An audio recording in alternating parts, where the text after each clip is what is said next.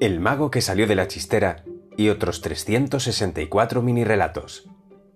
Escrito y narrado por Pedro Llamas. Episodio 3.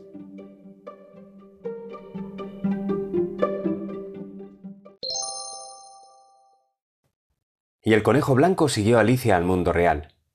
Al poco, huyó horrorizado, deseando no volver jamás a esa tierra de locos. Justo tras el impacto, su vida pasó ante sus ojos como una película. Resignado, comprobó cómo el final era solo un triste The End. No, contestó el despiadado asesino, cuando en la oscuridad de la noche la indefensa anciana preguntó ¿Hay alguien ahí? Pensó que estaría bien tomar pastel de carne para cenar. Después, con gesto rutinario, el verdugo activó la silla eléctrica. El desalmado pirata se ajustó el garfio, se colocó el parche y afiló su puñal. Después, con tranquilidad, se fue a trabajar al banco. La hormiga maldijo y lloró de rabia cuando después de trabajar todo el invierno vio ganar a la cigarra el premio de la lotería.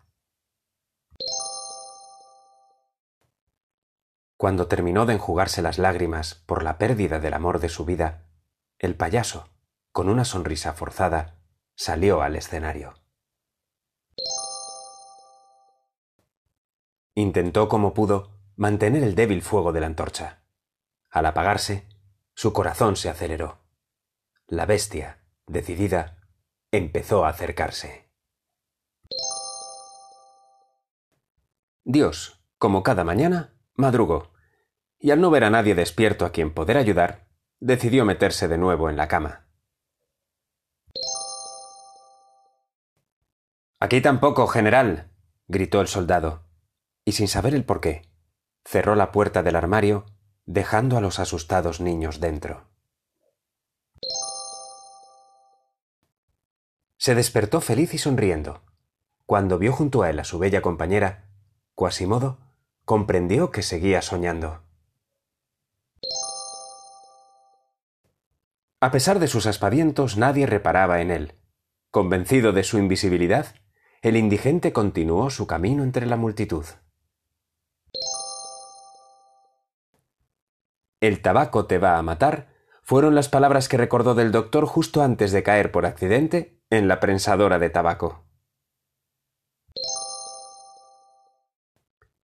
Le apuntó con el arma, pero eso no le dio miedo.